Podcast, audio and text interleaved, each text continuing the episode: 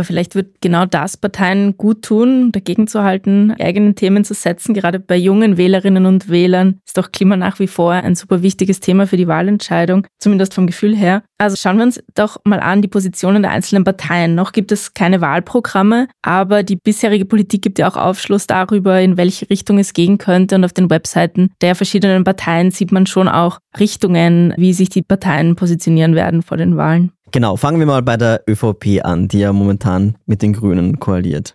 Ja, die ÖVP koaliert zwar mit den Grünen, hat aber während der gesamten Legislaturperiode eigentlich keinen Hehl daraus gemacht, dass Klimaschutz ihnen nicht besonders wichtig ist. Das ist auch nur einer der Gründe, warum zum Beispiel das Klimaschutzgesetz nach wie vor nicht fertig ist oder warum viele andere Maßnahmen deutlich abgeschwächt wurden. Also vor allem der Wirtschaftsflügel der ÖVP hat hier immer wieder seine eigenen Interessen durchgesetzt und durchaus auch einiges verhindert. Also es könnte jetzt schon mehr im Klimaschutz geschehen sein in den vergangenen Jahren, ist aber durch die ÖVP nicht.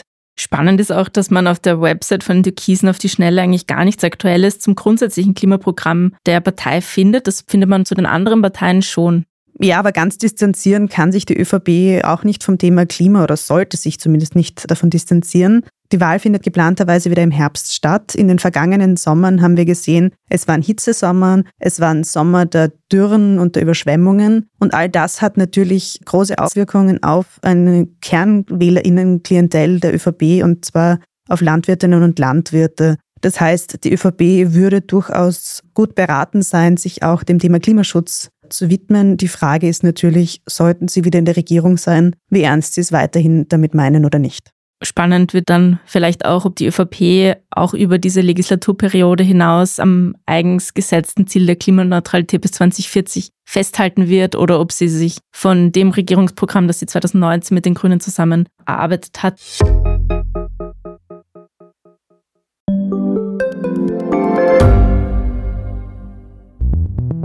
Wie können wir die Erderhitzung stoppen? Wie verändert künstliche Intelligenz unser Leben? Und wann wird nachhaltiges Reisen endlich einfacher? Um diese und viele weitere Themen geht es im Podcast Edition Zukunft und Edition Zukunft Klimafragen.